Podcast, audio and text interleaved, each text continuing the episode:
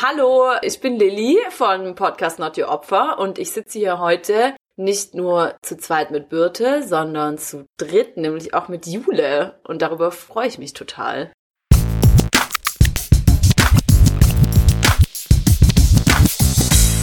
Not Your Opfer, der Podcast über sexualisierte Gewalt.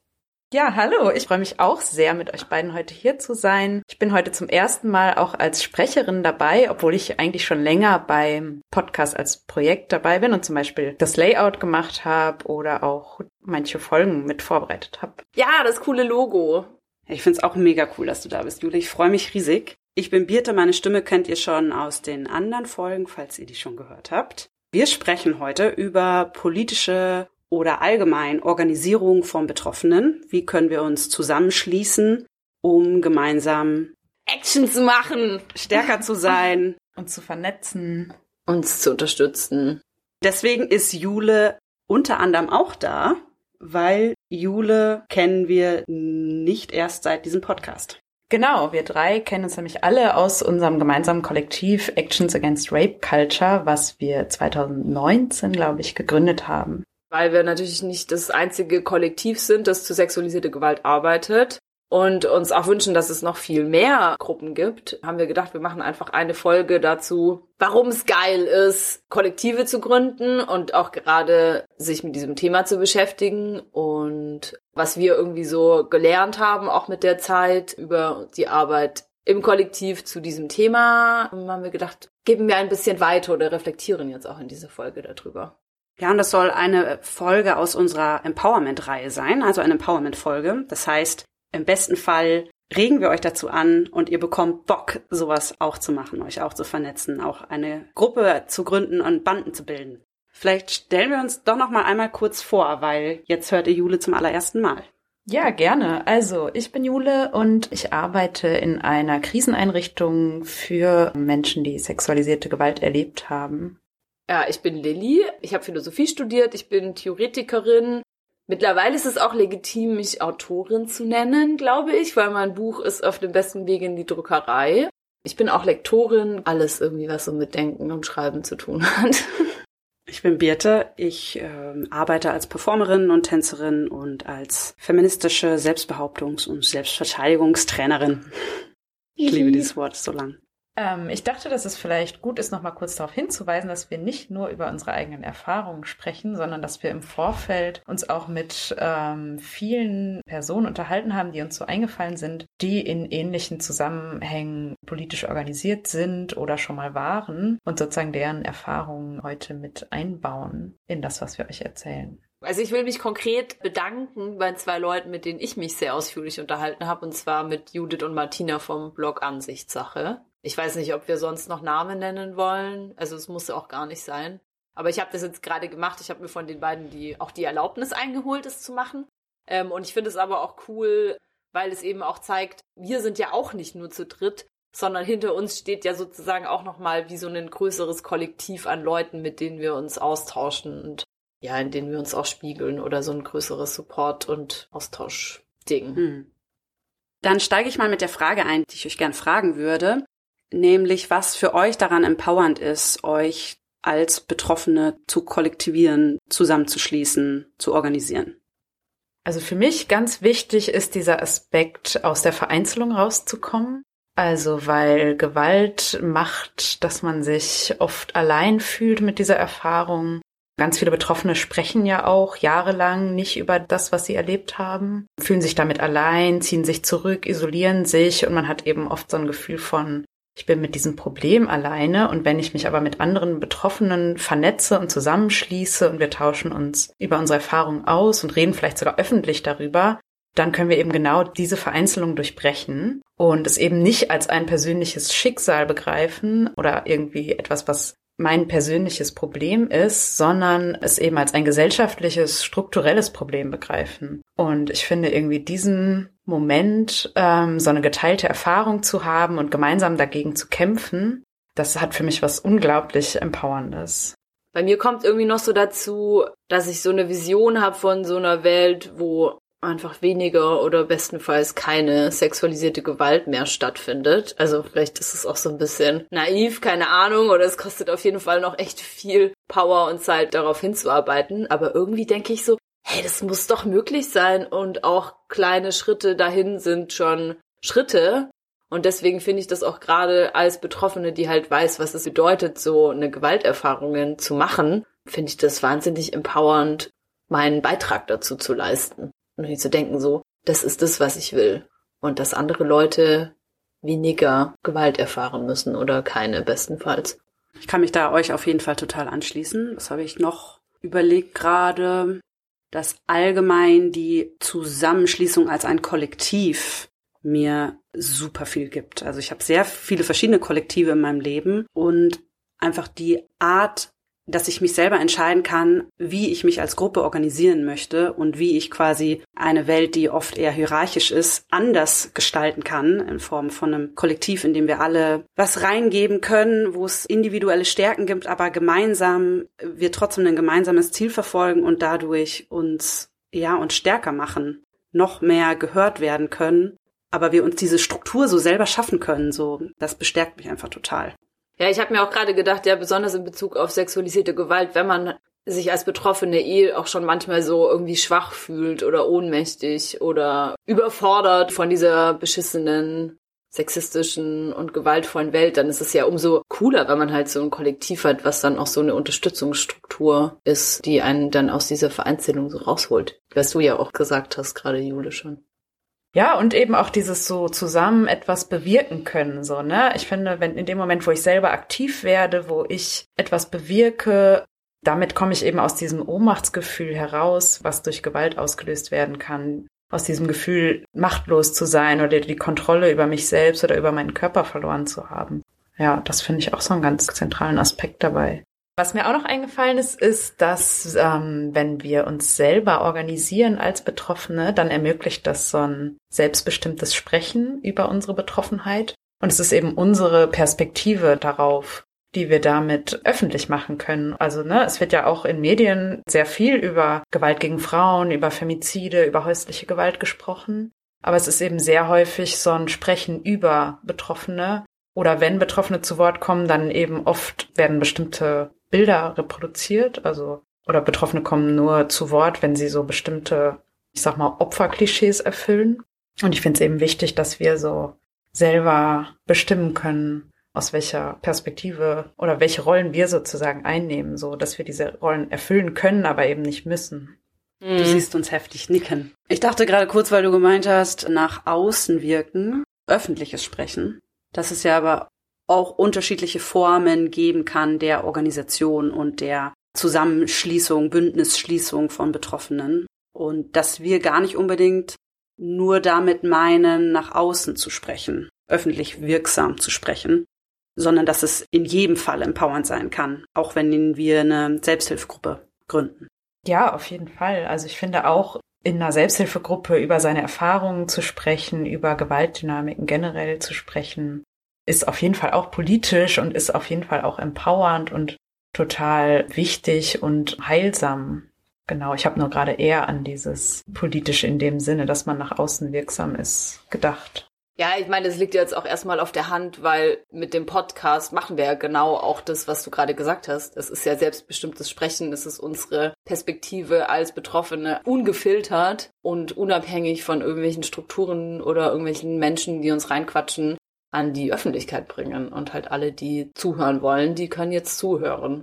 Deswegen liegt auch dieser Gedanke voll auf der Hand. Ja, genau, es ist ja auch so eine alte feministische Einsicht, das Private ist politisch. Das heißt, natürlich sind nicht nur Gruppen politisch, die auch explizit sich an die Öffentlichkeit wenden, irgendwie in Diskurse eingreifen oder dass man versucht zum Beispiel Texte zu platzieren oder Demonstrationen zu organisieren oder für eine Gesetzesänderung zu lobbyieren. Ist das ein Wort? Ja, ne? Ähm, sondern eben auch genauso Gruppen, die nach innen wirken, irgendwie eine Selbsthilfegruppe oder auch wenn man sich theoretisch vielleicht selbstverständigt, wie man das zum Beispiel in einem Lesekreis oder so machen würde. Das ist ja auch eine Form von politischer Organisierung. Also das Politische ist ja auch, das betrifft ja einfach immer grundsätzlich die Frage, wie wollen wir zusammenleben? Das liegt eben in unserer Hand. Und das ist für mich politisch letztlich. Also jetzt mal so ganz runtergebrochen irgendwie gesagt. Ja, und gerade weil sexualisierte Gewalt eben kein Einzelschicksal ist, sondern ein gesellschaftliches, strukturelles Problem ist, finde ich, dass man es eben auch auf einer politischen Ebene bekämpfen muss oder angehen muss.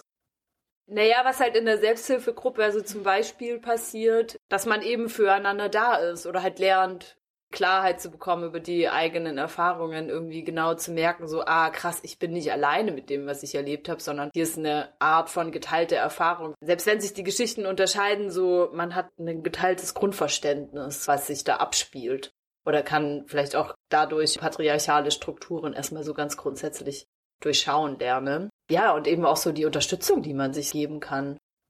Ja, und ich denke, im besten Falle schließen sich dieses nach außen und nach innen gehen ja überhaupt nicht aus, sondern wirkt auch zusammen. Das wäre so meine Utopie auf jeden Fall, dass ich eine Gruppe haben kann, in der ich Geborgenheit und Verständnis erleben kann und ich mich stärken kann durch das Zusammensein und durch diese Stärkung überhaupt nach außen wirken kann. Ja, stelle ich mir aber auch irgendwie nicht so einfach vor, so da eine Balance zu finden. So einerseits genau, füreinander da zu sein und dann aber auch das Außen nicht aus dem Blick zu verlieren. Vielleicht stellt sich auch erstmal die Frage, wie findet man überhaupt so eine Gruppe, wenn man mhm. jetzt, ihr als Zuhörende jetzt denkt, okay, da hätte ich auch Lust drauf, mich mit anderen Betroffenen zusammenzuschließen. Wie kann man denn andere Betroffene finden, die vielleicht auch Lust haben, eine Gruppe zu gründen? Egal ob jetzt eine Selbsthilfegruppe oder eine Gruppe, die vielleicht eher aktivistisch aktiv ist. Ich glaube, es gibt irgendwie grundsätzlich zwei große Möglichkeiten, die ich sehe. Entweder eine Person stößt es sozusagen an und startet einen Aufruf und sucht andere Leute, MitstreiterInnen, um die Bande zu gründen. Oder es gibt irgendwie schon einen größeren Zusammenhang und aus diesem größeren Zusammenhang ergibt sich dann ein kleinerer. Bei uns war das ja zum Beispiel so, dass eine Person den Aufruf rumgeschickt hat, Actions Against Rap Culture, und sich mit anderen Betroffenen vernetzen wollte. Und dann haben wir in irgendeiner Form darauf reagiert und uns dann eben als Kollektiv zusammengefunden. Aber ich habe das auch schon von anderen Gruppen gehört, dass sie sich eben zum Beispiel auf einem Kongress oder so irgendwie einfach zusammengefunden haben und irgendwie so der Meinung waren, so, oh ja, wir passen gut zusammen irgendwie oder da ist so eine gemeinsame Vision von zum Beispiel einer Veranstaltung oder einfach eine Idee davon, wie man miteinander sein möchte. Ja, oder man ist schon eine bereits vorhandene Gruppe, wie zum Beispiel eine Selbsthilfegruppe, und entscheidet sich aber zusätzlich auch noch Aktionen machen zu wollen. Mhm. Zum Beispiel Vorträge zu veranstalten oder Demonstrationen zu organisieren oder was auch immer, um eben diese Außenwirkung ähm, noch mit reinzunehmen. Ja, aber dann ist ja die Frage, wie ist die Selbsthilfegruppe entstanden zum Beispiel? Ah, ja. Das gibt's ja auch teilweise, dass zum Beispiel Wildwasser oder so das ja einfach anbietet, genau, auch Selbsthilfegruppen ja. zu starten. Ja. Müssen wir kurz sagen, was Wildwasser ist? Ja. Also Wildwasser gibt es zum Beispiel in Berlin und das ist ein Verein, der gegen sexualisierte Gewalt arbeitet. Gibt es aber auch in vielen anderen Städten in ähnlicher Form und meistens unter dem Namen Wildwasser. Und die aus eben einer Selbsthilfegruppe oder der ersten Selbsthilfegruppe Deutschlands? Ich glaube ja. Deutschlands entstanden sind. Genau, und aber Wildwasser startet regelmäßig Selbsthilfegruppen so kann es eben dann auch entstehen. Es ist ja dann sozusagen ein Impuls, der gegeben wird, ein bisschen von außen, aber halt nicht von einer Person, die dann auch Teil der Gruppe sein wird. Aber generell denke ich, dass es eben auch eine gute Idee ist, erstmal zu gucken, was gibt's eigentlich? Und vielleicht gibt's ja in meiner Stadt schon so eine Gruppe, wo ich mich einfach ähm, anschließen kann. Voll. Also es gibt ja immer dieses Narrativ, wo man dann sagt, oh ja, sexualisierte Gewalt ist so ein Tabuthema und wir müssen jetzt endlich das Schweigen brechen. Oder beziehungsweise wann wird eigentlich endlich das Schweigen gebrochen? Da steckt so ein bisschen was Verhängnisvolles drin, weil man vergisst dadurch ganz schnell, dass es eben eigentlich schon auch echt viele Leute gibt und Gruppen, die sich halt mit diesem Thema teilweise auch schon ziemlich lange beschäftigen. Und deswegen ist es auf jeden Fall cool, sich einmal auch umzugucken und äh, mal zu schauen, was gibt's da eigentlich alles oder welche krassen Leute haben eigentlich schon vor uns auch zu diesem Thema gearbeitet. Zum Beispiel für die Gesetzesänderung gestritten, 1997, dass Vergewaltigung in der Ehe eben ein Straftatbestand ist oder so. Also das ist einfach krasse Pionierarbeit. Bisschen weg vom Thema. Aber ja, bin ich auf jeden Fall sehr dankbar für. okay, so dann haben wir eine Gruppe gefunden. Oder ich möchte eine Gruppe finden und starte einen Aufruf. Zu was für einer Gruppe möchte ich denn überhaupt aufrufen? Jetzt haben wir die Selbsthilfegruppe schon genannt. Mhm. Wir könnten zu einem Lesekreis, ich möchte mich zu einem Lesekreis zusammenschließen. Ich könnte mich zu einer Gruppe finden wollen, die konkrete Aktionen macht, zum Beispiel Workshops geben, Vorträge machen, Demonstrationen organisieren. Oder eine Gruppe, die, was du gerade gesagt hast, konkrete Änderungen im Gesetz anstrebt. Zum Beispiel Opferentschädigungsgesetz also ich glaube, auf jeden Fall ist es wichtig, dass man sich relativ früh darüber klar wird, was wollen wir eigentlich für eine Gruppe sein, für wen wollen wir offen sein, wollen wir für alle Geschlechter offen sein oder vielleicht doch äh, lieber ohne Cis-Männer eine Gruppe machen. Wie oft wollen wir uns treffen und was möchten wir eigentlich als Gruppe erreichen? Möchten wir nach außen wirksam sein oder wollen wir uns in erster Linie gegenseitig bestärken? Und ich glaube eben, es ist ähm, wichtig, da frühzeitig die Erwartungen abzugleichen, damit es eben nicht zu Frust kommt oder zu enttäuschten Erwartungen in der Gruppe. Je frühzeitiger man das macht, dann merkt man eben auch, wenn die Erwartungen auseinandergehen und es gibt ja auch den Leuten dann die Chance wiederum vielleicht eine andere Gruppe zu gründen oder sich halt dann was anderes zu suchen, wenn man halt merkt, ah nee, eigentlich ich suche halt so ein krasses Support-Netzwerk, aber selber Workshops geben für andere, da habe ich vielleicht noch gar nicht die Ressourcen dafür. Ja, und wir haben ja jetzt schon verschiedene Formen genannt, ne, wie zum Beispiel die aktivistische Gruppe, oder die Selbsthilfegruppe, aber es gibt natürlich auch noch andere Formen. Also es gibt zum Beispiel auch sehr institutionalisierte Formen von betroffenen Organisierungen, ähm, wo mir zum Beispiel der Betroffenenrat einfällt vom Missbrauchsbeauftragten der Bundesregierung. Da wird ja, ich glaube, alle fünf Jahre ein Rat von, ich glaube, 18 Betroffenen gewählt. Ähm, es gibt aber auch noch andere Formen von eben so fester, institutionalisierter Arbeit von Betroffenen, die eben auch auf einer politischen Ebene als Betroffene arbeiten. Aber es gibt natürlich auch zum Beispiel eine direkte Unterstützungsarbeit von Betroffenen, wie jetzt zum Beispiel ein Awareness-Team oder ich weiß nicht, was fällt euch noch ein? Ja, sowas zum Beispiel wie der ASL, der antisexistische Support Leipzig, also die fallen mir jetzt äh, zum Beispiel noch ein, die sind so ein bisschen zweigeteilt. Da gibt es eine Gruppe, die machen TäterInnenarbeit und eine Gruppe, die machen Betroffenenarbeit. Und ich glaube, die gehen auch in längere Prozesse und unterstützen. Das sind aber selber, soweit ich weiß, nicht Betroffene. Aber daraus kann man lernen, auch Leute, die nicht von sexualisierter Gewalt betroffen sind, können trotzdem zu diesem Thema politisch arbeiten. Ah, das ist vielleicht auch eins dieser Punkte, die äh, man direkt am Anfang als Gruppe klären sollte. So sind wir eine betroffene Gruppe oder sind wir es nicht? Hm. Ja, stimmt.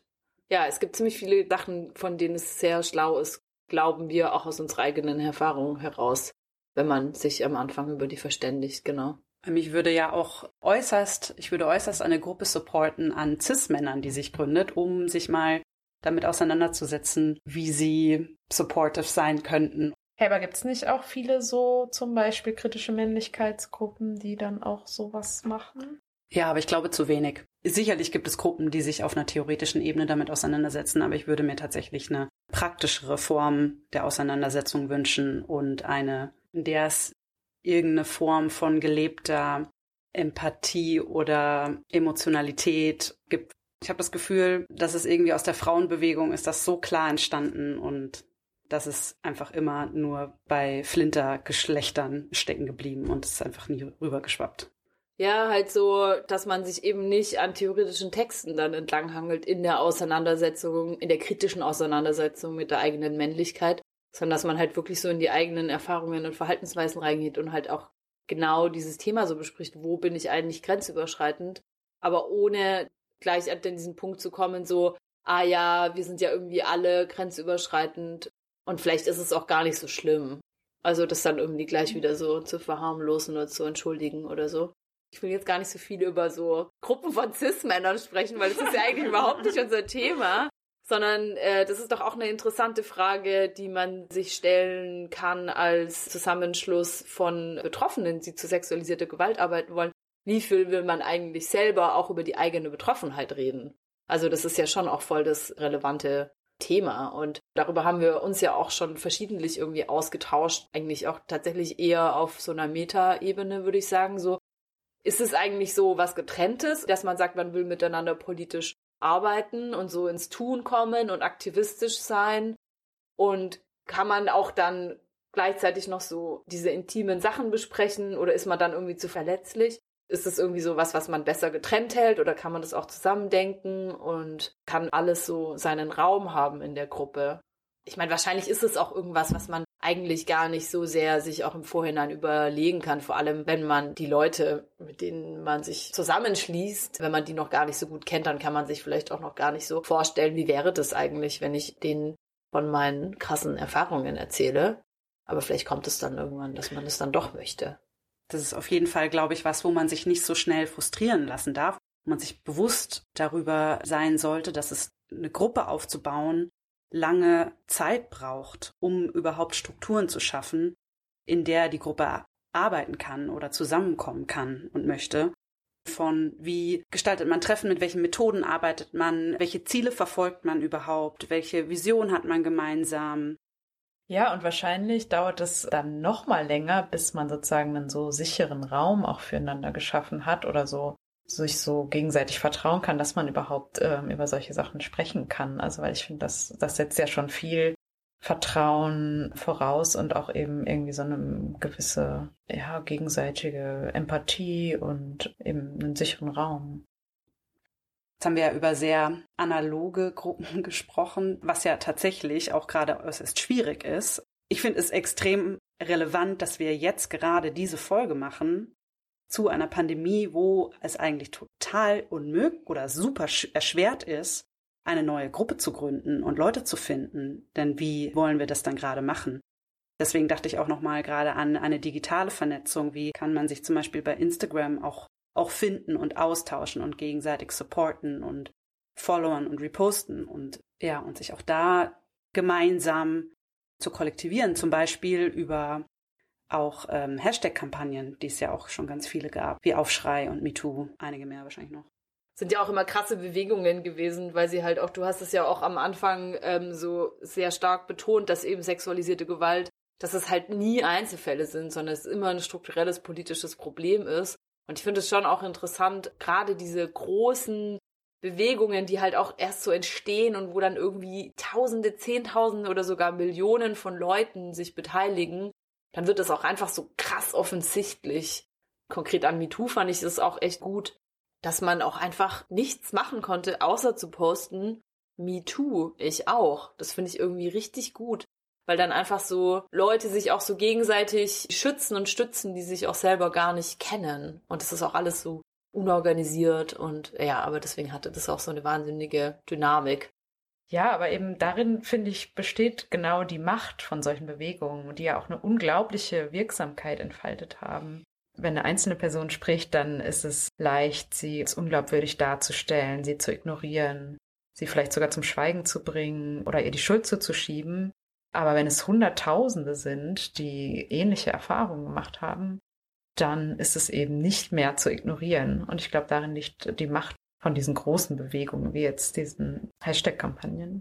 Ich finde, diese Bewegungen sind unfassbar kraftvoll gewesen, aber es wahrscheinlich auch, wenn ich gerade am Anfang bin, eine Gruppe starten zu wollen, dann glaube ich, ist es gut, sich klar zu machen, was die Ziele sind oder mir erstmal so eine konkrete Sache vorzunehmen, wie Patriarchat ähm, abschaffen. genau. Das auch. Ja. Sondern zum Beispiel vielleicht äh, mir vornehmen, ich möchte den Stadtraum im Stadtraum Patriarchat abschaffen taggen. Das ist mein Projekt. Und nicht gleich eben dieses Ziel zu haben, eine riesige Bewegung zu starten. Das hat man ja auch gar nicht unter Kontrolle. Also da müssen sich ja dann so viele Leute halt anschließen, ne? Die kann man alles gar nicht im Vorhinein organisieren. Ja. Und entweder sowas entsteht oder halt nicht, aber man kann es nicht planen und man sollte es nicht erwarten. Na, ich denke, es ist voll gut, was du am, ganz am Anfang gesagt hast, die Vision, so, dass wir mal in einer Welt leben, in der es keine sexualisierte Gewalt mehr gibt. Natürlich ist das eine Vision und ich brauche irgendeine Vision, die mich antreibt, um diese Arbeit machen zu wollen und können und auch, wie schaffe ich es auch, nachhaltig aktivistisch sein zu können und beim Thema zu bleiben, mich nicht auszubrennen. So, dafür brauche ich ja irgendeine eine Vision, aber ich glaube, wichtiger tatsächlich dafür ist, eben kleinschrittig vorzugehen und mir konkrete Ziele zu setzen, wo ich auch immer wieder Erfolgserlebnisse haben kann und immer wieder merken kann, dass ich wirksam sein kann und sich was verändern kann im Konkreten und von da aus immer weiterzugehen. Und klar, so im besten Fall entstehen daraus riesige, geile Bewegungen. Aber wenn nicht, dann ist es auch nicht schlimm, sondern genau. dann haben wir unser geiles, konkretes Projekt umgesetzt. Ja. Genau. Und sowas Konkretes kann ja irgendwie sowas sein wie eine Veranstaltung organisieren, zum Beispiel einen Vortrag oder einen Workshop oder halt eben eine Demonstration oder halt, äh, ich weiß auch nicht, irgendwie so ein, ein Audioprojekt aufnehmen oder genau, es kann ja ganz unterschiedliche Sachen sein. Was mir noch eingefallen ist, ist, dass ich es wichtig finde, so eine intersektionale Perspektive einzunehmen. Also es gibt ja oft so ein Problem von Gruppen, die so ein Themenpolitik machen, dass man Gefahr läuft, so Leerstellen bei anderen Themen zu entwickeln. Und eben gerade auch bei so einer politischen Gruppe von Betroffenen finde ich es eben wichtig, auf dem Schirm zu haben, also dass man nicht alle betroffenen Perspektiven repräsentiert. Dass zum Beispiel eine Betroffenheit ganz anders sich äußern kann, wenn auch noch Rassismus dazukommt oder wenn eine Beeinträchtigung dazukommt oder eben, ne, dass es auch nicht, dass Gewalterfahrungen eben ganz unterschiedlich sind und auch unterschiedlich schlimm erlebt werden können, so. Das ist ja so ein Ding bei sexualisierter Gewalt allgemein. Wir betonen ja immer, dass sexualisierte Gewalt nichts mit Sex zu tun hat. Aber ich meine, grundsätzlich ist sexualisierte Gewalt auch nicht zwangsläufig mit Sexismus verbunden, sondern sexualisierte Gewalt kann eben auch ein Werkzeug sein, mit dem man andere Formen von Diskriminierung und Unterdrückung stabilisiert, eben zum Beispiel Rassismus, wie du gerade gesagt hast. Oder ne, es kann auch Transfeindlichkeit sein oder ja, alles Mögliche.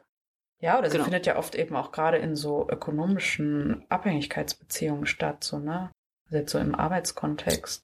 Ich wollte gerade, weil du jetzt erwähnt hast, die Unterschiedlichkeit von Betroffenheit mitzudenken, auf jeden Fall. Gleichzeitig kann die Unterschiedlichkeit von Betroffenheit ja auch eine totale Stärke sein in einer Gruppe.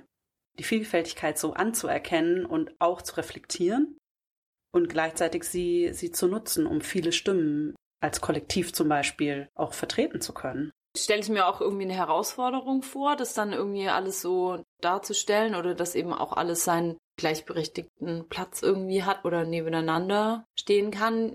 Genau, weil es ja auch schon auf eine Art einen Unterschied macht, zum Beispiel, ob man sexualisierte Gewalt in der Familie erlebt oder halt außerhalb durch zum Beispiel einen Fremden oder so, auch wenn es jetzt nicht so oft vorkommt. Ähm, oder ob man da halt noch ein Kind war oder ob man schon erwachsen war und dann kann man sich eben auch auf eine andere Art dazu verhalten, weil man ja sozusagen schon so eine fertige Person ist und Grenzen vielleicht irgendwie schon besser kennt oder halt so weiß, was das ist. Meine Gruppen haben ja schon auch, ähm, aber es ist ja auch vielleicht so ein Fallstrick oder so, oder dazu wollen wir vielleicht auch noch kommen, aber Gruppen sind ja wahrscheinlich schon auch umso stabiler, je homogener sie sind, auch wenn man das vielleicht nicht so haben möchte. Oder was ich damit sagen will, ist, glaube ich, es kostet mehr Energie, eine heterogene Gruppe aufrechtzuerhalten und mehr Reflexionsvermögen. Ja, zum einen. Auf der anderen Seite, glaube ich, hält es, um eine Gruppe inhaltsreich zu machen und so, wir sind divers allein von unseren Hintergründen. Du kommst eher aus der Theorie und ich eher aus der Praxis. Und allein das bringt uns unterschiedliche Wissen und Qualitäten in unser Sprechen hier mit rein. Ne, und wenn wir jetzt beide Theoretikerinnen wären, dann würden wir ganz anders sprechen.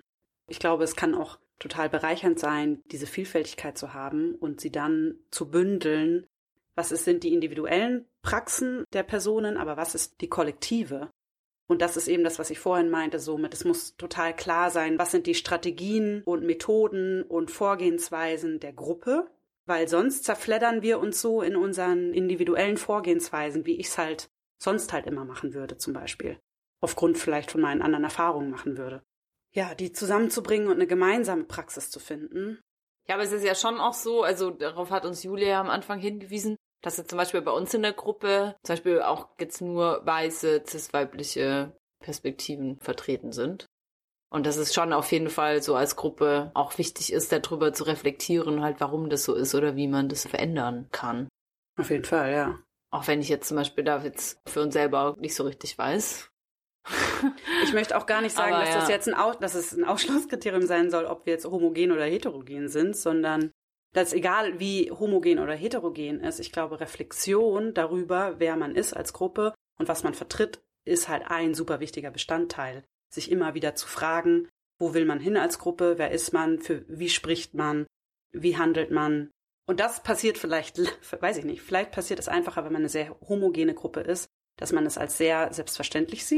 sich nicht reflektieren zu müssen. Weiß ich nicht.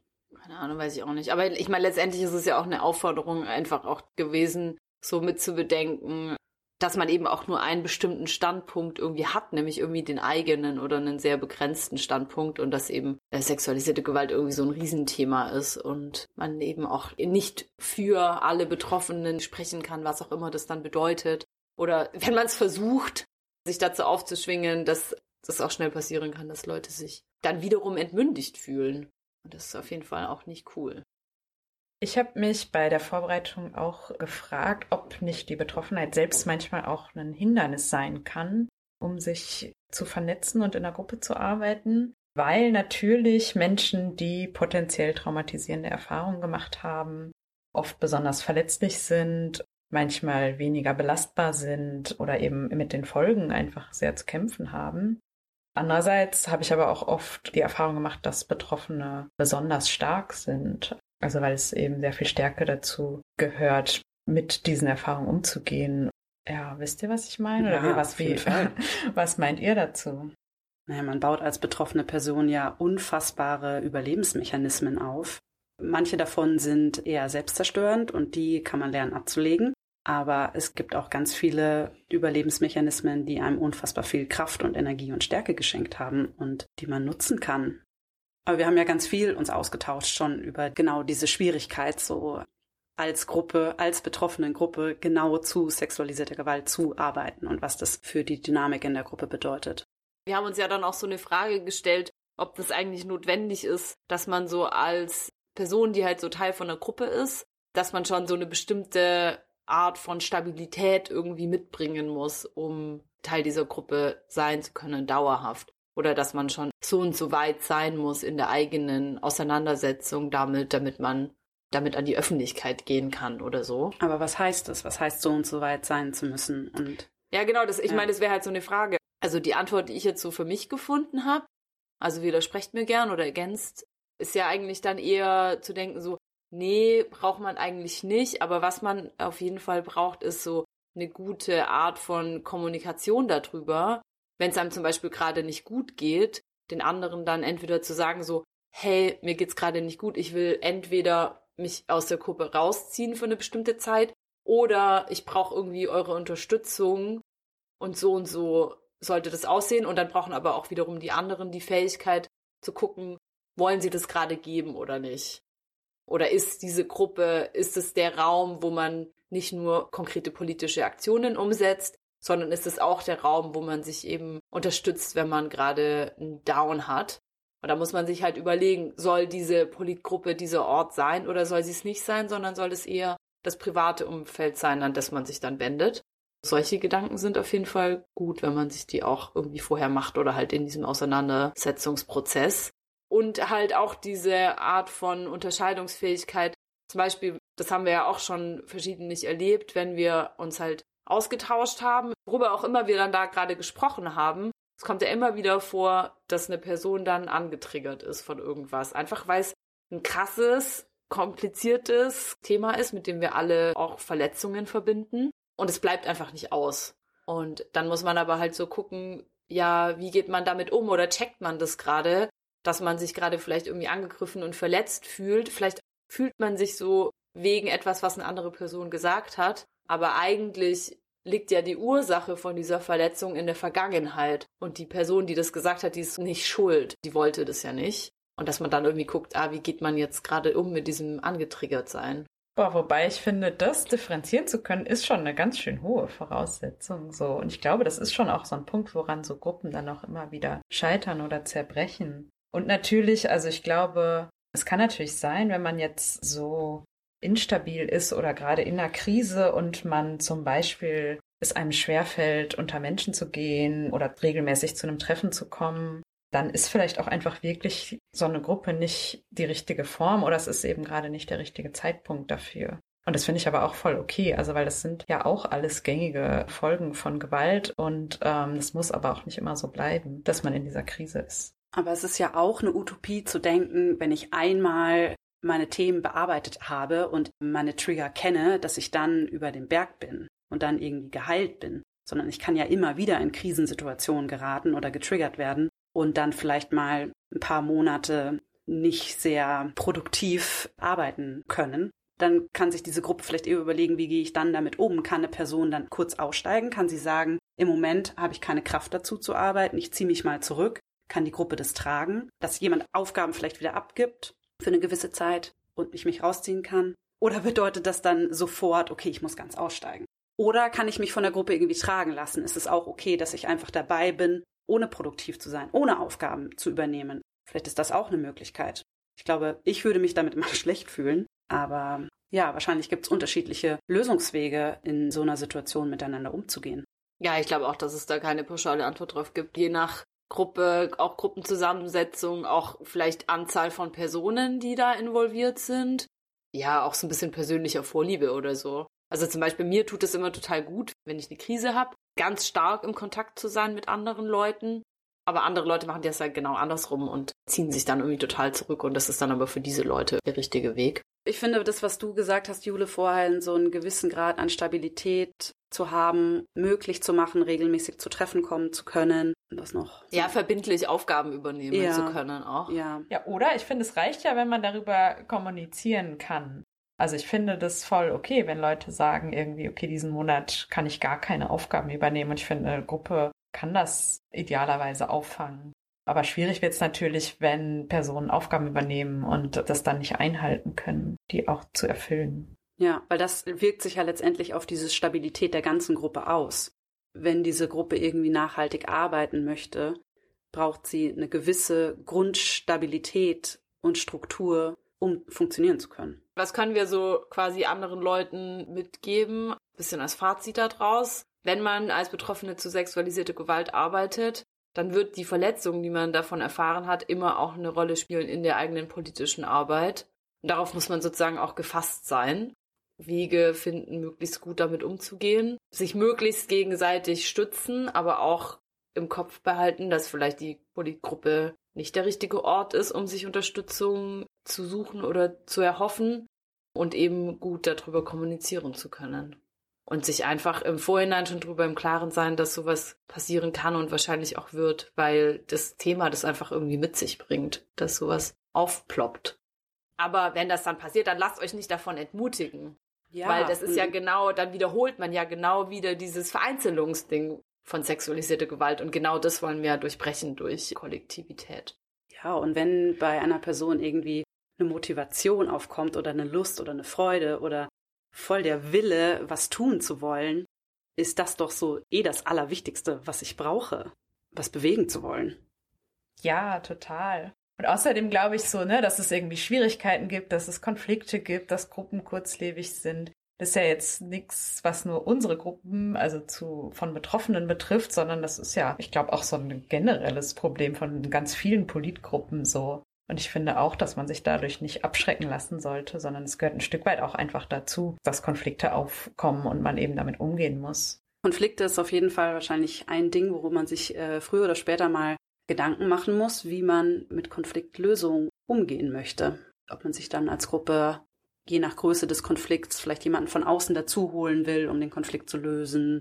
Ob man sich selber schon so einen Fahrplan aufbaut, wie man mit Konflikten umgehen möchte, wenn sie entstehen möglichst gewaltfrei zu kommunizieren miteinander. Eh, also das ist, glaube ich, eh so mein, mein großes Ding, vielleicht gerade so auch in aktivistischen Kreisen, eine Gruppe zu etablieren, die sich irgendwie herzlich begegnet, grundsätzlich ein wertschätzendes Verhalten miteinander etabliert und ja, eine Feedback-Kultur etabliert, die darauf hinabzielt, dass man gemeinsam wächst und nicht eine Kritikkultur sein sollte, die einen fertig macht dankbar füreinander zu sein, für die Arbeit, die man macht. Also dass das so der Nährboden ist, auf dem man gemeinsam arbeitet und kein Konkurrenzverhalten oder kühle. Ja, ich glaube gerade beim Thema sexualisierte Gewalt.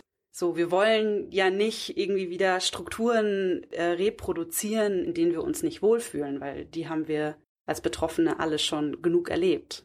Dazu fällt mir ein, dass wir noch über Hierarchien sprechen wollten in Gruppen. Und überhaupt über die Frage, wie werden zum Beispiel Entscheidungen getroffen in der Gruppe. Einer von den Personen, mit der ich mich darüber ausgetauscht habe im Vorhinein, über das Thema eben Gruppen bilden und wie, haben wir uns länger darüber unterhalten, was eigentlich sexualisierte Gewalt mit Machtstrukturen zu tun hat und wie man es vermeidet, in der politischen Arbeit dazu, diese Machtstrukturen zu wiederholen und dass eigentlich die einzige Form, um das gewährleisten zu können, eben ist, in einem möglichst hierarchiefreien Kollektiv miteinander zu arbeiten und eben genau Wissenshierarchien oder Entscheidungsdinger und so abzubauen. Beziehungsweise ich glaube, so ganz los wird man Hierarchien ja nie, weil so informelle Hierarchien, Wissenshierarchien gibt es ja irgendwie immer, aber man kann eben versuchen, die zu reflektieren und sie eben abzubauen, indem man zum Beispiel Wissen weitergibt, indem man auch Hierarchien, die vielleicht bestehen, transparent macht, darüber spricht oder eben guckt, dass sie gar nicht erst neu entstehen können. Vielleicht anschließend an das, was ich vorhin gesagt habe, zu was wir alle so mit in die Gruppe einbringen. Kollektiv bedeutet für mich nicht, dass wir alle das Gleiche machen, sondern dass wir durchaus auch eine Aufgabenaufteilung haben können und dass es verschiedene ExpertInnen für verschiedene Themen gibt und die bündeln wir im Kollektiv. Das heißt nicht, dass wir immer alle an der gleichen Aufgabe sitzen müssen. Und natürlich entstehen dadurch verschiedene Hierarchien in verschiedenen Wissensbereichen. Aber wie können wir uns die gegenseitig wieder offenlegen? Und nur weil vielleicht eine Person in einem konkreten Projekt mehr Wissen hat oder da vielleicht mal die Leitung übernimmt, heißt es nicht, dass es dann immer so sein muss. Ich glaube, es gibt immer so eine Angst bei Kollektiven, dass niemand mal die Leitung übernehmen darf und niemand mal irgendwie den Hut für eine bestimmte Sache aufhaben darf. Ich glaube, das ist super wichtig, nur das wieder transparent zu machen und zu reflektieren und diesen Hut vielleicht rotieren zu lassen dass das eben ausgewogen ist. Und ich dachte auch noch daran, es gibt ja verschiedene rechtliche Formen der Organisation, wie sich Gruppen eben organisieren können, ob sie einen Verein gründen wollen oder eine GmbH oder warum auch immer man das tun sollte. Wenn man diese Vereinsform wählt, kann man sich ja trotzdem abseits der offiziellen Rollen, die man im Vorstand dann einnehmen muss, trotzdem in der Aufgabenverteilung anders organisieren. Also wir können diese Aufgaben, die offizielle Vorstandsmitglieder übernehmen, auch auf die gesamte Gruppe verteilen. Könnte man. Könnte so man, könnte man machen. Also da gibt es eventuell Möglichkeiten, ähm, wie man sich trotzdem als Kollektiv anders strukturieren kann und trotzdem die Vorteile eines Vereins genießen kann. Für manche Zwecke brauche ich eben die Vereinsform, um Anträge stellen zu können, um Gelder akquirieren zu können und so weiter. Und wir haben ja zum Beispiel keine Rechtsform. Und ich finde es auch nicht schlimm oder ich hatte, habe sie bisher auf jeden Fall auch nicht vermisst. Ich weiß nicht, ob ihr, ob ihr das irgendwie anders seht. Nö, also ich finde so eine formalisierte Struktur, wie du schon sagst, ähm, birgt ja auch immer die Gefahr, dass man dann sozusagen so Hierarchien aus Versehen schafft, so ne, weil diese formale Form des Vereins das eben erfordert, gibt es dann Vorstand und wenn man eben nicht so ein tolles Rotationsprinzip einführt oder das eben gut reflektiert, dann hat man plötzlich doch Menschen, die mehr zu sagen haben als andere. Ja, vielleicht ist dann eher die Frage, braucht man das für die Zwecke der Gruppe? Also weil wenn die Gruppe halt Gelder akquirieren möchte für bestimmte Dinge, dann braucht sie vielleicht den Verein, der einen Antrag stellen kann. Ich finde diese, dieses Thema Hierarchien ist natürlich auch so ein Punkt, wenn man jetzt so sich institutionalisiertere Formen von politischer Organisierung von Betroffenen anschaut, da ist halt ganz oft die Gefahr, dass man zum Beispiel instrumentalisiert wird oder dass man hm, vielleicht gar keine echte Mitsprache hat, sondern eher so eine Alibi-Funktion erfüllt. Wobei ich andererseits sagen muss, dass natürlich so eine Institutionalisierung auch super viele Vorteile hat. Dass man zum Beispiel viel leichter an Geld kommt, dass man eine viel größere Reichweite hat, dass man natürlich auch echte Mitsprachemöglichkeiten hat. Und insofern finde ich das auch total wichtig und toll, wenn Menschen das machen und sich eben in, in diese Institutionen begeben. Ja, ich finde es auch irgendwie echt äh, mutig, sich an so Institutionen abzuarbeiten. Wir sind ja so ein bisschen free-floating und sind dann halt vielleicht auch niemandem äh, jetzt so konkret verpflichtet oder müssen uns dann halt auch irgendwie in so Fortschritten in Anführungsstrichen halt äh, jetzt an nichts messen lassen. Aber ich sehe auch voll so eine Gefahr der Instrumentalisierung. Und was ich aber auch voll sehe, dass einfach Expertise von Betroffenen abgegriffen wird für nichts und halt nichts zurückgegeben wird. Also weder finanziell noch Anerkennung, sondern dass man einfach sagt, ach toll, wir haben jetzt hier den Betroffenenrat und die arbeiten jetzt für uns. Das ist ja nochmal ein großes Thema, wo ich gar nicht weiß, ob das heute so gut in die Folge passt, dass eigentlich Betroffene halt oft nicht so richtig als ExpertInnen in ihrem Feld anerkannt werden oder man das irgendwie dann so für selbstverständlich nimmt und die richtigen ExpertInnen sind aber irgendwie andere. Darüber haben wir uns ja auch schon öfter mal geärgert. Aber ich weiß gar nicht, vielleicht wollt ihr auch noch zu dem Institutionalisierungsthema mehr sagen. Ich wollte nicht so viel sagen, außer vielleicht als Frage, wie kommt man denn da rein? Die anderen Sachen, die wir genannt haben, waren so, hey, könnt ihr selber gründen, aber wie komme ich denn in eine institutionalisierte Form der Organisierung? Also ich glaube, nach dem, was ich nachgelesen habe, der Betroffenenrat, der wird von einem Gremium gewählt und in diesem Gremium sitzen verschiedene Leute, zum Beispiel der Beauftragte der Bundesregierung für Fragen des sexuellen Kindesmissbrauchs selber drin. Da sitzen, glaube ich, zwei Betroffene und noch andere Menschen, von denen ich euch jetzt nicht genau sagen kann, wer. Also da kann man sich bewerben und alle fünf Jahre werden die dann quasi ausgewählt. Die werden unter anderem ausgewählt nach so Diversitätskriterien, aber eben auch danach, in welchen Vereinen, Verbänden etc. sie vorher gearbeitet haben. Also wir haben schon so krass viele Möglichkeiten jetzt genannt, wie man sich stark machen kann, oder? Also ich bin ganz begeistert. ja. Ja, und ich habe auch so das Gefühl, es ist halt auch echt für jede Person was dabei. Also es ist halt nicht für jeden was, auf Demos zu gehen und rumzuschreien. Ähm, oder öffentlich genau. zu sprechen. Ja. ja, oder öffentlich zu sprechen. Aber man kann echt so gucken, was will man und dann kann man es auch machen und MitstreiterInnen finden. Ich habe noch so einen Punkt, der vielleicht so ein bisschen. Äh nee, egal. Was ich kommt noch, jetzt? Ja, nein, ich habe noch einen Punkt. Und zwar schöne Zeit miteinander verbringen und Spaß haben, weil das Gruppen stärkt und ein krasses Gruppengefühl schafft, einfach ein Bier miteinander zu trinken oder mal zusammen zu tanzen oder irgendeine Aktion zusammen zu machen, die einfach Bock macht, weil man sich darüber kennenlernt und ja, auf einer anderen Ebene nochmal kennenlernt, als wenn man jetzt nur diskutiert oder plant oder liest. Ja. Ja, ja finde ich auch super den wichtigen und schönen Punkt. Ja, und das vergisst man auch so schnell. Ich hätte es jetzt gerade auch vergessen. Deswegen danke, dass du es gesagt hast. Aber dabei ist es ja auch so voll die Sache, wo wir bei uns ja auch drauf achten, dass wir halt nicht so nur Aktionen machen oder jetzt zum Beispiel irgendwie Folgen produzieren und dann haut man sie halt raus, buff, äh, sondern dass wir uns dann eben auch feiern für das, was wir ja. dann, was wir da halt geschaffen haben. Ja, sich Zeit nehmen, um sich gegenseitig irgendwie genau zu feiern, die Erfolge anzuerkennen, sich Komplimente zu machen, voll wichtig. Ja, ich habe gehört, eine von euch hat Sekt gekauft. für, für später. Hast du richtig gehört? Ja, genau. Ich, ich, erinnere mich auch, wenn ich jetzt an Actions Against Rape Culture denke, dann erinnere ich mich vor allem an diese Off-Momente, wo wir irgendwie zusammen rumlagen, wo wir dann doch eben auf persönlichere Themen, persönlicheren Austausch gekommen sind, die vielleicht sonst eben in unserer aktivistischen Arbeit nicht so Platz gefunden haben ja, dass das die Momente sind, wo ich euch kennengelernt habe und wo, wo Freundinnenschaften entstanden sind. Ich fand es auch immer unglaublich toll, mit euch so auf Demos unterwegs zu sein. Das finde ich einfach super empowernd und kraftvoll und ich finde, wir sind eine gute Bezugsgruppe auch. yes. Ja, am Frauenkampftag das letzte Mal. Dieses Bild cool. könnt ihr auch auf Instagram sehen. Mir ist noch eingefallen, dass ich es auch super wichtig finde, dass Gruppen untereinander sich vernetzen. Ja. Und insofern, wenn ihr jetzt tolle neue weitere Gruppen gründet, dann schreibt uns gerne, weil wir freuen uns auch mit ganz vielen anderen Gruppen und Kollektiven in Kontakt zu sein und sich auch so gegenseitig zu inspirieren. Ja, damit auch die einzelnen Kollektive nicht vereinzelt bleiben, sondern auch die sich vernetzen und gemeinsame Großbanden bilden. Ja, apropos Großbanden und sich vernetzen haben wir auch noch eine tolle Ankündigung zu machen, beziehungsweise Empfehlung auszusprechen. Und zwar gibt es schon wieder einen neuen Podcast zum Thema sexualisierte Gewalt. Und zwar wird der gemacht von der Gruppe Sichtbar und Selbstbestimmt aus Leipzig, die wir auch ganz gut kennen. Und die machen einen Podcast jetzt. Und ich glaube, sie sind schon mit einer Folge online gegangen und legen bestimmt auch bald nach.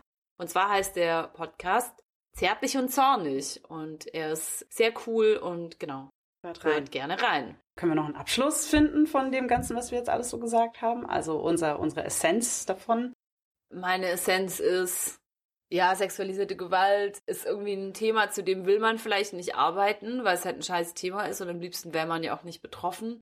Aber es kann einfach unglaublich empowernd sein, handlungsfähig zu werden in dem Bereich und sich zusammenzuschließen und irgendwie zu merken, so, hey, ich kann hier was tun, so, ich bleib nicht in meiner Starre und Ohnmacht, sondern ich kann wirken auf eine Art und Weise. Je mehr Leute sich bewegen, desto besser. Und ja, freue mich mit euch, die ihr das tut, in, in Kontakt zu kommen. Ja, und die Motivation, die ihr vielleicht in euch jetzt spürt, die zu nutzen und die umzusetzen. Und gerade jetzt in einer Pandemie sich online zu vernetzen und online rauszureichen und zu gucken, was da eigentlich gerade alles gibt. Weil ich finde, es kann absolut nicht sein, dass nur weil jetzt gerade keine Live-Treffen sind, dass es deswegen keine kollektive Verbündung geben kann. Das geht einfach nicht.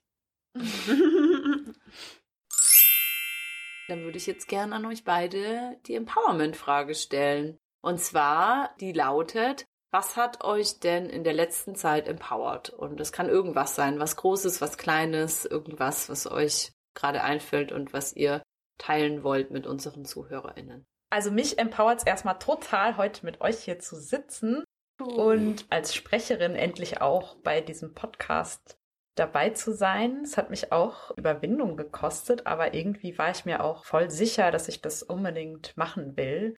Und ich finde, so alles, was wir heute gesagt haben, hat mir auch nochmal klar gemacht, warum ich das unbedingt machen will und wie wichtig das für mich ist. Und das fühlt sich auf jeden Fall gut an. Und vielleicht noch einen zweiten Punkt, der mir gerade noch eingefallen ist. Ich habe vor kurzem einen Workshop abgesagt, den ich eigentlich übernommen hatte, wo sich dann aber herausgestellt hat, irgendwie, dass das viel mehr Arbeit gewesen wäre, als es eigentlich besprochen war. Also ja, und die Bedingungen waren sozusagen ganz anders, als es ursprünglich abgesprochen war. Und deswegen dachte ich mir einfach so, nee, das bleibt jetzt nicht an mir hängen.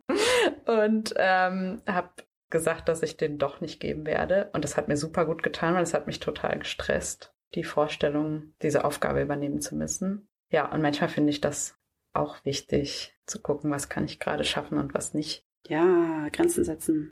Ja, richtig cool. Also ich finde beides richtig cool, genau. Und freue mich auch mega, dass du dabei warst heute, Jule. Und dass wir jetzt endlich mal zu dritt vollständig hier präsent waren in Podcast und nicht immer nur Birte und ich ja, danke, sprechen. Jule. Ja, cool. Ähm, ich habe, vielleicht ist das auch ein Grenzenthema. Bestimmt. Ich habe so ein Muster, ein Liebesthema-Muster, mich ähm, in oder an Menschen zu hängen oder zu verlieben und nicht von ihnen loszulassen, obwohl sie nicht so wirklich verfügbar sind, weil sie keine Kapazitäten haben, weil sie gar kein Interesse haben, was auch immer. Ich habe das jetzt schon sehr oft durchgemacht, mich da sehr lange weiterhin dran zu hängen und bin dadurch viel Leid immer wieder durchgegangen. Ich musste das anscheinend sehr oft durchleben, um endlich mal an den Punkt zu kommen, zu merken, ey, ich möchte das nicht mehr.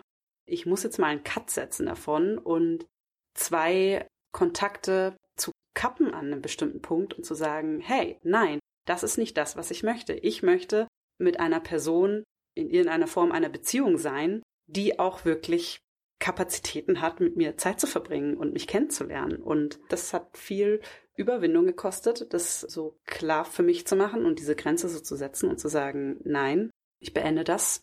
Und dann habe ich so ein kleines Ritual gemacht, in dem ich mir das versprochen habe, das jetzt von nun an schneller zu merken und schneller zu machen und nicht immer in so lange, qualvolle Sachen reinzugehen, die mir nicht gut tun. Richtig geil, Birte. Voll das Thema. Yeah. Und du, ähm, Lili? Ja, ich hab, äh, ich konnte mich gerade, als ich drüber nachgedacht habe, äh, nicht entscheiden. Deswegen sage ich jetzt auch zwei Dinge. Ist ja auch ein gutes Zeichen eigentlich. das eine ist, dass ich glaube, das Buch an dem ich jetzt so lange rumgeschrieben habe und was mich so viele Gedanken und Mühe gekostet hat und Nerven und Dramen und ich habe auch wirklich das Gefühl, ich habe mein Support-Netzwerk, wenn man das so nennen kann, ganz schön auch beansprucht, vor allem jetzt über die Endphase, so die letzten Monate. Und dieses Buch wird, glaube ich, morgen an die Druckerei geschickt. Und dann erscheint es im Mai und das empowert mich wahnsinnig, dass ich dieses Baby jetzt endlich so rausgepresst und irgendwie diese Geburtswehen jetzt endlich mal irgendwie sich dem Ende zuneigen und ich ihm jetzt quasi zugucken kann, wie es so laufen lernt oder sowas in der Art. Keine Ahnung, ich will jetzt auch nicht diese Kindermetaphern überbeanspruchen, aber das finde ich auf jeden Fall voll empowernd. Um jetzt irgendwie die Fragen, die wahrscheinlich aufgeploppt sind bei den ZuhörerInnen zu beantworten. Es heißt, Sprechen und Schweigen über sexualisierte Gewalt und man kann es schon vorbestellen beim Verlag Edition Assemblage. Yay! Ja, genau. Also das ist richtig cool. Und das zweite ist, äh, das ist jetzt eher so ein bisschen persönlich her, dass ich letztes Wochenende Geburtstag hatte. Ich bin 31 geworden. Und ich fand es richtig empowernd, dass ich trotz Corona einen richtig schönen Geburtstag hatte. Hab eine richtig schöne Zeit verbracht mit Menschen, die wir wichtig sind. Das war irgendwie richtig toll und hat mir total viel Energie gegeben. Gerade in dieser Pandemiezeit, wo es ja echt schwierig ist, auch so Highlights zu setzen und auch so Energie so rausziehen zu können aus so Sachen. Da war das auf jeden Fall voll der leuchtende Tag im Einheitsbrei der Pandemie. genau, das war richtig schön. So, wie auch diese Podcast-Aufnahme für mich ein leuchtender Stern ist in der Pandemiezeit. Fand's richtig cool mit euch und. Wo ist jetzt der Sekt? Ja, den Sekt, den holen wir jetzt, aber jetzt müssen wir uns erst noch verabschieden. Sonst ist es komisch. Das ist wahr. Ja, danke fürs Zuhören. Wenn ihr uns schreiben wollt und Feedback an uns habt, dann könnt ihr das gerne machen an notyouropfer at riseup.net oder ihr könnt uns bei Instagram schreiben und auch gerne folgen bei notyouropfer.podcast. Genau, wir freuen uns immer über Austausch mit euch, auch über positives Feedback und empfehlt uns gerne weiter, falls ihr uns hörenswert findet, denn das hat zur Folge, dass sich eventuell mehr Betroffene organisieren nach dieser Folge. Und das wäre toll. Ja! Danke fürs Zuhören. Tschüss.